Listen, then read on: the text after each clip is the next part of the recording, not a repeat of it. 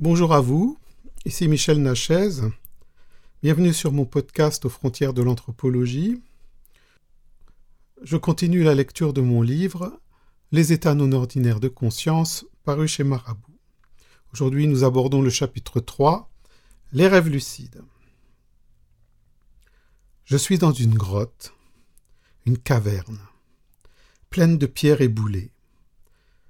J'ai juste un petit miroir avec moi dans la poche d'une vieille veste plus ou moins déchirée, et aussi un petit stylet. En explorant, je ne trouve qu'une galerie praticable, et je m'y engage. C'est très difficile de marcher, car le sol est irrégulier et je me fais souvent mal à la plante des pieds et aux chevilles. Et en fait, j'ai peur pour mes pieds nus. Il fait très sombre et je ne vois pas le sol, tout le moisi, le champignon, et je continue à marcher. Mais pas très longtemps, car rapidement j'ai de l'eau froide jusqu'à la taille. J'ai envie de fuir, de retourner en arrière, mais je sais que je ne le peux pas, et l'eau monte de plus en plus.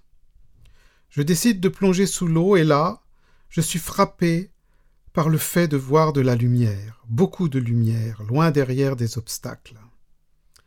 C'est comme un soleil qui brille là-bas, et dont l'éclat ne parvient pas à arriver tout à fait jusqu'à moi. Au loin, dans la même direction, je vois beaucoup de gens qui discutent avec des gestes joyeux, mais ils ne me voient pas, ni ne m'entendent, bien que je fasse de grands signes et que je crie dans leur direction. Alors, je me sens très frustré de cela. Je me sens rejeté et cela m'attriste. Ils ont l'air d'être des sages ou des philosophes qui en savent beaucoup sur la nature du monde et qui se communiquent avec joie et bonheur tout ce savoir. Je ressens pour eux de l'admiration et de l'envie. Je voudrais savoir ce qu'ils disent, leur poser des questions. J'essaye d'avancer vers ces gens, mais quelque chose m'en empêche, comme une sorte de paroi transparente et élastique. Avec mon stylet, j'essaye de cisailler dedans. Et lorsque je fais ça, il y a un grand mouvement qui se fait, et je me trouve nez à nez avec une sorte de gigantesque méduse transparente. C'est elle qui me cache en partie le soleil et les gens. Je vois ses yeux noirs au bout de ses tentacules autour d'un gigantesque chapeau gélatineux. Et cette bête est très dangereuse et veut me manger. Elle me saute dessus, m'entoure de partout, j'ai du mal à respirer, je me débats, je suis horrifié. Et, et c'est à ce moment précis que dans mon sommeil, j'ai pris conscience que je rêvais. C'est à ce moment-là que j'ai, pour la première fois de ma vie, pu utiliser tout mon entraînement au rêve lucide. J'ai pris les rênes dans le rêve, je n'étais plus une victime ballottée par le monstre gluant, mais j'étais bien maître des événements que j'allais orienter à ma manière pour gagner. Alors, j'ai délibérément décidé de mettre mon âme dans le miroir et de cesser de me débattre. Je décide que le monstre mangera le miroir et qu'il le recrachera de l'autre côté rapidement. Mon moi devient tout petit dans le miroir, puissant et concentré, et je sens que je traverse la bête dans une luminosité un peu laiteuse. Puis j'émerge dehors et, toujours sous la forme du miroir, je décide de tomber dans la main d'une femme aux cheveux argentés, vêtue d'une longue robe claire. Il y a autour d'elle les autres gens que j'avais vus, et le chaud soleil baigne tout de sa lumière somptueuse. La femme lève le miroir et se regarde dedans. Et instantanément, je me retrouve avec un corps humain tout nouveau, fort et beau. La femme et les gens me sourient. Elle me prend par la main et m'emmène à l'endroit où ils m'enseignent mutuellement leur savoir. Ils me disent que chacun d'entre eux connaît un bout du savoir total, et qu'à eux tous, ils en détiennent la totalité. Lorsque chacun aura acquis l'ensemble du savoir total, le monde sera achevé dans sa plus grande plénitude, et je sais qu'ils vont m'enseigner à moi aussi.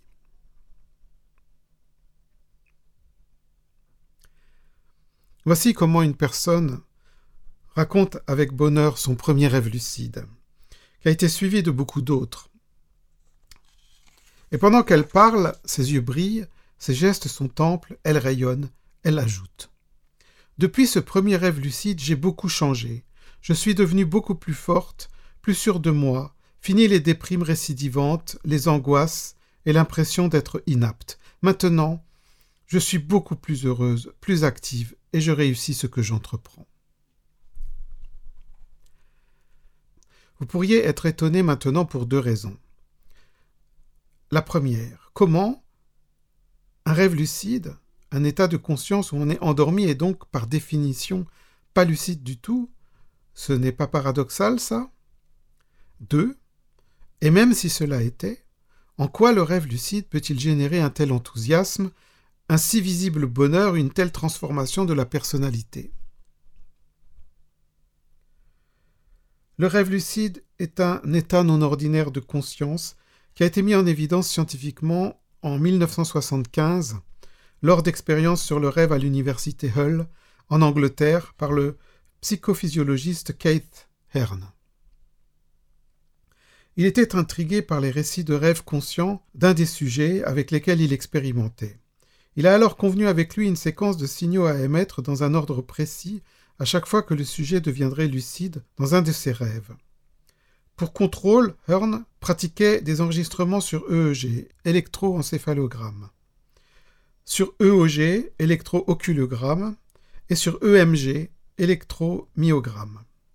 Or, les signaux convenus émis par son cobaye coïncidaient presque exactement avec les séquences significatives apparues sur les graphes, ce qui prouvait un passage d'information de l'état de rêve au conscient du sujet. Stephen Laberge, un brillant psychologue de l'université de Stanford aux États-Unis, démontre ensuite que des rêveurs peuvent continuer à rêver et être en même temps lucides de leur état de rêveur. Patricia Garfield, docteur en psychologie et anthropologue, a consacré une grande partie de sa vie à expérimenter et à explorer ce domaine vierge. Vierge, pas pour certaines cultures traditionnelles, ni pour les moines tibétains. Comme je l'ai déjà dit, pour notre culture occidentale issue du judéo-christianisme, le rêve nocturne n'est qu'un épiphénomène généré par le sommeil. Il est nébuleux, illogique, irréaliste, hors du réel, et donc, finalement, peu digne d'intérêt. N'étaient les approches psychanalytiques, le rêve ne serait vraiment pas grand-chose, juste une ressucée anarchique de ce qui a été vécu dans la journée, ou bien le résultat d'une mauvaise digestion. Mais avec ces approches, le rêve, pour nous, est devenu signe de quelque chose, signe d'état psychique et à décrypter alors comme tel, et en tout cas subi passivement et non contrôlé. Mais il n'y a pratiquement rien dans notre culture pour nous parler des rêves lucides, pourtant connus et expérimentés par d'autres cultures. Et ce n'est donc que depuis ces quelques quatre décades que des recherches sur ce plan ont été entreprises et poursuivies. Passons au Tibet. Si le rêve lucide peut apparaître spontanément chez un dormeur, quelle que soit sa culture, comme chez le sujet anglais de Keith Hearn, souvenons-nous d'ailleurs que dans les racines du bouddhisme tantrique, il y a un chamanisme, le bun. Mais peut-être faut-il aussi se souvenir du dédain de la science occidentale pour cette part non rationnelle du vécu humain qu'est le rêve.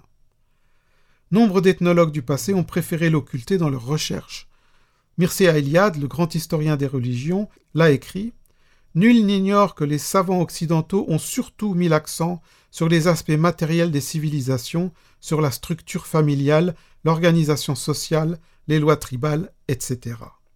Mircea Eliade, Religions australiennes, Payot, Paris 72, page 12. Alors, il est bien possible que le rêve lucide ait été beaucoup plus répandu, mais invisible pour le regard de qui ne le cherchait pas. Et effectivement, dans la plupart des travaux ethnologiques, ce sont des sujets qui sont extrêmement peu abordés. Donc, les yogis et les moines tibétains visent à devenir spécialistes du rêve lucide, et nous verrons quels sont les buts qu'ils poursuivent ainsi. Faut-il s'étonner de la maîtrise du rêve chez les yogis de l'Inde et les moines du Tibet, alors qu'ils manifestent déjà une maîtrise du corps que nous ne pouvons qu'à peine concevoir? De Alexandra David Neel à Evans de Mircea Eliade au Grand Lama aujourd'hui en exil, tous nous parlent de choses impossibles réalisées par certains moines, comme la production de cette chaleur psychique qui permet de sécher sur son corps nu par 20 degrés en dessous de zéro quantité de linge trempé dans de l'eau glacée voilà qui signerait à coup sûr la mort d'un occidental anormal. Bien d'autres prodiges nous ont été rapportés sur les facultés hors normes de certains hommes entraînés, capacité à se déplacer avec une très grande endurance. On a déjà vu ça chez les aborigènes australiens dans le chapitre précédent. Comme les lamas Longkompa, qui, en état de transe, peuvent courir sans s'arrêter sur des distances de plusieurs centaines de kilomètres en soutenant une allure de marche excessivement vive. Cité par Alexandra Davenel, parmi les mystiques et les magiciens du Tibet, Plomb, Paris 57. Ou bien la preuve de contact télépathique visuel et auditif. Mais qui peut dire en toute certitude qu'ils ne sont que des fables? Mais revenons aux rêves et aux rêves lucides. C'est Enoch si important pour le bouddhisme tibétain. En fait, la maîtrise des rêves fait partie de la doctrine de l'éveil visant à la compréhension et à la connaissance absolue de la réalité du monde. L'adepte qui parvient à l'éveil prend conscience que le monde matériel est illusoire et qu'il n'y est soumis que tant qu'il accorde un statut de réalité. Il s'affranchit alors de cette illusion et entre dans le domaine de la vraie réalité, le nirvana. Il y a six niveaux successifs dans la démarche vers l'éveil. La maîtrise des rêves est le troisième niveau, après la maîtrise de la chaleur psychique et la maîtrise du corps. Le quatrième niveau correspond au pouvoir de reconnaître la lumière et touche à l'extase. Le cinquième niveau est la compréhension de ce que tout l'univers n'est qu'une partie du rêve de Bouddha. Et le dernier niveau, le sixième, est celui de l'illumination. Le yogi saisit pleinement qu'il n'est lui-même qu'une infime partie de ce grand rêve, c'est alors qu'il devient Bouddha à son tour et sort de la roue des renaissances. Il est probable, en tout cas, dans l'état actuel de notre savoir, que c'est le yoga tantrique himalayen qui a poussé le plus loin les techniques de maîtrise du rêve. La doctrine bouddhiste postule que le monde et la vie sont rêves, et qu'il n'y a aucune différence d'essence entre le rêve et ce que nous percevons comme la réalité. Rêve et réalité ne sont qu'un seul et même continuum, comme les deux faces apparentes d'une bande de Möbius n'en sont qu'une. Rêve et réalité sont donc essentiellement identiques, et le contrôle du rêve fait partie de la voie. Alors le yogi s'entraîne à conserver sa lucidité en état de rêve, corps endormi et esprit vigilant, à transformer le contenu du rêve et à garder une conscience totale et permanente de tout son vécu onirique. La doctrine tantrique touchant au rêve est la suivante. Il faut comprendre la nature de l'état de rêve, contrôler le contenu du rêve, réaliser son caractère illusoire et méditer sur l'état de rêve. Pour cela, il faut donc maintenir une continuité de la conscience dans la veille et dans le sommeil. Dans ce but, des techniques particulières de respiration et de visualisation sont utilisées dans les monastères des postures spéciales sont pratiquées, ainsi qu'une ascèse et un entraînement psychique. Cet entraînement cherche également à bannir toute peur, toute angoisse liée aux images du rêve. La conscience de rêver élimine toute terreur face à des entités terrifiantes pouvant surgir pendant le songe. Le moine tibétain doit comprendre, affronter et vaincre les images onériques terribles, ou bien les dédaigner, le yogi doit connaître pleinement la nature de ces créatures du rêve, illusoires et donc sans action sur son être et son mental s'il ne le permet pas. S'il ne le permet pas, c'est là toute la différence avec un rêveur occidental harcelé par ces monstres oniriques. Il permet aux entités de son rêve de lui nuire, car il ne sait pas, il n'a pas appris à éveiller cette lucidité, cette conscience dans son rêve. Nous vivons dans une culture violente. Violente envers la nature, violente envers l'équilibre de notre esprit. C'est le struggle for life, c'est la loi de la jungle, c'est la compétition effrénée. Et la peur, ce corollaire évident de ne pas ou de ne plus être à la hauteur de rester en rade, sur le bord du chemin et de devoir regarder avancer les autres en nous enfonçant dans un sentiment d'insatisfaction ou d'inutilité. Alors que la vie et le monde sont si riches et que cette richesse est à notre portée si nous nous rendons aptes à puiser dans le réservoir immense de nos ressources. Alors, nous aurions bien besoin de la science du rêve lucide, nous aurions bien besoin d'avoir accès aux cadeaux qui dorment là, dans notre monde du rêve, inspiration, information, apprentissage, conseil, assistance, esprit tutélaire. Jean Servier a dit L'homme a les mêmes structures mentales, quelle que soit la civilisation à laquelle il appartient. Fin de la citation.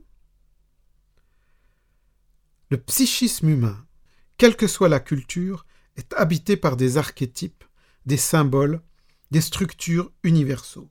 Rêver est commun à toute l'humanité, et les recherches scientifiques ont démontré qu'à l'âge de 60 ans, un être humain a passé au moins cinq années de sa vie dans cet état de conscience non ordinaire qu'est le rêve. Cinq années, le douzième du temps vécu depuis la naissance. En fait, rêver occupe au moins deux heures de chacune de nos nuits, heure que les yogis tibétains utilisent à approcher la réalité ultime de la connaissance. Heure que vous pouvez utiliser pour gagner au minimum de la force, de l'équilibre, de l'épanouissement. Les travaux de Patricia Garfield et de Stephen Laberge ont abouti à des conclusions surprenantes. Ils ont investigué sur les personnes qu'ils ont entraînées au rêve lucide. Ils ont alors constaté que cette aptitude pouvait opérer d'étonnantes métamorphoses dans le comportement et les capacités, ainsi que sur l'équilibre et la force de la personnalité lors de l'état de veille. Mes propres travaux et recherches vont également tout à fait dans le sens de ces mêmes résultats.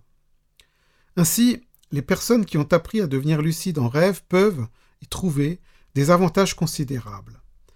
Certes, l'entraînement pour y parvenir nécessite de la persévérance et de la patience, mais ce que l'on obtient alors en vaut largement la peine. Ce n'est pas pour rien si Garfield, Stewart et Laberge ont développé une approche psychothérapeutique par le rêve lucide.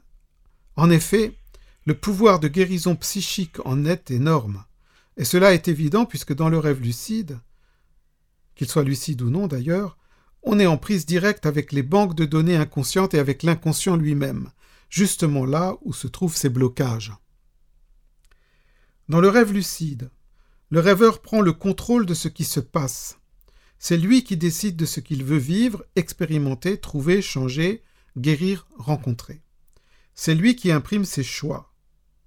Ce ne sont plus ses automatismes freinateurs, ses peurs et ses angoisses. C'est lui qui s'implique, qui veut, qui ordonne et qui obtient. Pendant que son corps dort et se repose, le mental est conscient et incisif, opérationnel et déterminé. Il agit et il apprend. Voici quelques exemples de cas d'étonnante transformation par le rêve lucide que nous avons observés. Gérard est dans la vie timide avec les femmes. Il est mal à l'aise avec elles, n'ose pas en aborder, et il souffre de sa solitude. En rêve lucide, il dépasse facilement ses limitations. Il sait qu'il rêve et qu'il ne risque rien de négatif. C'est ainsi qu'il s'entraîne très concrètement à se comporter avec beaucoup plus d'assurance. Cet apprentissage en rêve l'habitue à vivre ce type de situation. Et il lui est alors facile de reproduire dans la vie, en écho, les mêmes comportements. Charles est biologiste et il doit trouver rapidement la solution à un problème scientifique qui l'occupe depuis un moment. Il devient urgent qu'il publie le résultat de ses recherches, mais il achoppe sur une difficulté qui l'empêche de conclure. En rêve lucide, il décide de reprendre toutes ses expériences à zéro, et il voit alors, avec une absolue netteté, le moment où l'erreur s'est mise en place. Il a alors une mini-illumination de type Eureka qui le réveille avec la pleine connaissance de ce qu'il lui suffit de faire pour arriver au bout de son projet, et enfin publier son article. Valérie est une jeune femme frigide.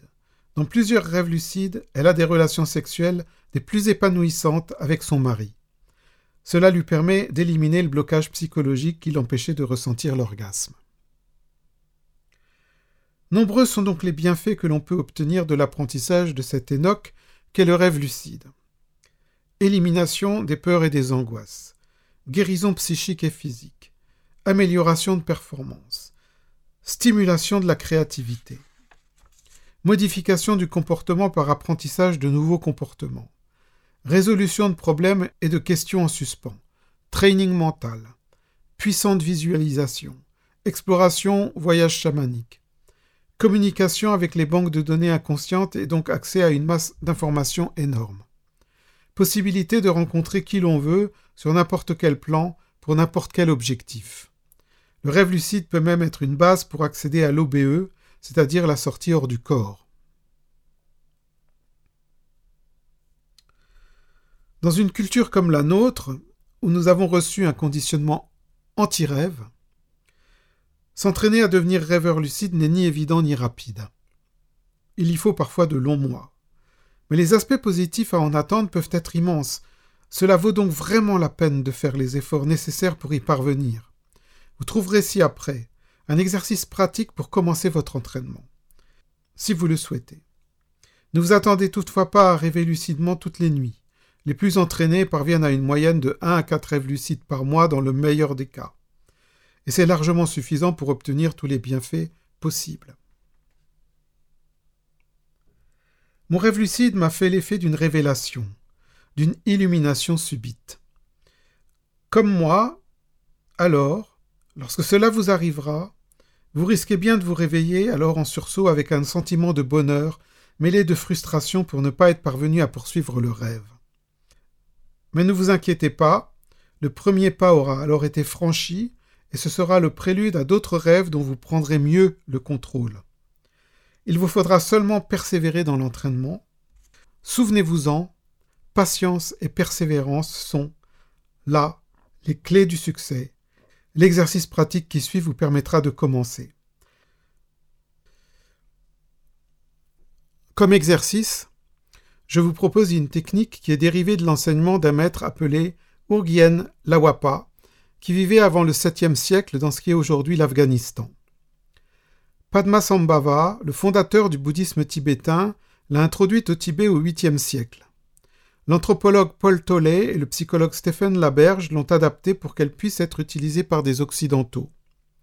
Voici la démarche à suivre, avec patience et persévérance si l'on veut parvenir au but, pour s'entraîner au rêve lucide. Elle se décompose en trois aspects. 1. L'habitude de faire des tests de réalité pendant l'écho. 2. L'autoconditionnement à prendre conscience que l'on rêve. 3. L'imprégnation. Voici. 1. Faire des tests de réalité dans la journée. C'est très important. Cela consiste à vous demander plusieurs fois par jour si ce qu'il y a autour de vous est de l'ordre du réel quotidien, vécu en état de veille, ou si vous êtes dans un rêve. Suis-je en train de rêver? La réponse alors sera non. Faites cela surtout, mais pas seulement, si vous vous trouvez face à quelque chose d'inhabituel, un teckel avec un manteau de cuir rouge par exemple, ou un homme avec des vêtements particuliers. Prenez l'habitude de vous poser cette question fréquemment et d'y répondre. Est-ce que je suis en train de rêver? Le but de ces tests de réalité est le suivant. Si vous prenez l'habitude de vous poser cette question à l'état de veille, elle finira nécessairement par surgir une nuit dans un rêve. La réponse sera alors Mais bien sûr, je suis en train de rêver. Ce sera la prise de conscience, le déclic et le premier pas de franchi. Test de réalité pendant la journée. À faire tout le temps. Plusieurs fois par jour. Point 2. L'autoconditionnement. A. Vous avez, comme chacun, l'un ou l'autre thème qui revient de temps à autre dans vos rêves et qui relève de l'impossible dans le quotidien. Ce peut être un objet, un décor, une personne vivante ou morte, un contexte. Identifiez ce thème et le matin au réveil, réactualisez-le dans votre pensée en le visualisant fortement et en vous répétant mentalement avec conviction Ceci est un rêve. Voici des exemples. Parlez à votre oncle qui a émigré au Kenya et qui n'en est jamais revenu. Fumez alors que vous avez arrêté de fumer depuis des années. Vous retrouvez dans la maison de votre enfance que vous avez quittée depuis très longtemps. Ce sont nécessairement des situations oniriques, puisqu'elles sont impossibles dans le réel du quotidien. Ce conditionnement persévérant crée une connexion, un lien, entre une situation qui ne peut être que de rêve et le réflexe d'en prendre conscience. Ainsi se programme une sorte d'automatisme de lucidité face aux rêves impliquant le ou les thèmes repérés. B. Répétez ce même processus une ou plusieurs fois dans la journée selon vos disponibilités de temps. Troisième point, imprégnez-vous. Le soir, avant d'aller dormir, répétez-vous comme un mantra. Je vais reconnaître l'état de rêve cette nuit, je vais prendre conscience que je rêve cette nuit. Je répète. Je vais reconnaître l'état de rêve cette nuit, je vais prendre conscience que je rêve cette nuit. Voici une autre façon d'incuber un rêve lucide lorsque vous ne repérez rien qui dans vos rêves apparaisse comme un thème récurrent. Dans ce cas, vous procéderez en pratiquant les tests de réalité et d'imprégnation comme ci-dessus, et vous vous auto-conditionnerez ainsi. A. Décidez de faire une action ou de vivre une situation précise lorsque vous rêverez de manière à ce que cette action soit clairement comprise comme un signal de rêve. Choisissez quelque chose d'impossible à faire dans la vie habituelle, par exemple, voler dans les airs, danser avec un tigre, ou toute autre chose que votre imagination vous soufflera. B. Visualisez régulièrement de manière très vivante cette action ou situation, si possible plusieurs fois par jour, et, et associez-y la ferme certitude suivante Je suis en train de rêver. Je suis en train de rêver. En utilisant cette technique, vous vous donnez d'une part l'objectif de rêver de cette action ou situation, et vous y associez l'injonction de vous rendre lucide lorsque cela se produira. C'est là une autoprogrammation qui se révélera efficace si vous persévérez.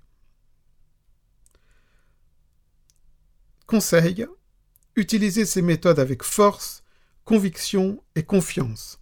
Et une nuit, comme une révélation, arrivera le rêve lucide. Une nuit, puis une autre. Et vous serez alors sur la bonne voie pour devenir lucide dans d'autres rêves n'impliquant pas les thèmes choisis. C'était donc l'exercice sur le rêve lucide. Commencez par les tests de réalité, c'est important. Si vous avez des difficultés pour intégrer ou utiliser cette technique d'induction de rêve lucide, je propose sur mon site web www.cdderelaxation.com un CD audio pour induire le rêve lucide avec des exercices et qui utilise aussi la technique emissing des sons binauraux pour plus facilement entrer dans un état de conscience modifié. Il est disponible en CD audio et en MP3. Vous trouverez le lien sous le texte du podcast.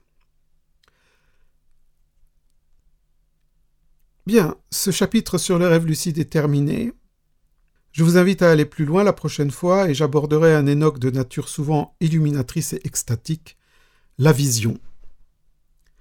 Je vous remercie de votre attention et je vous dis à très bientôt et je vous souhaite de magnifiques rêves lucides.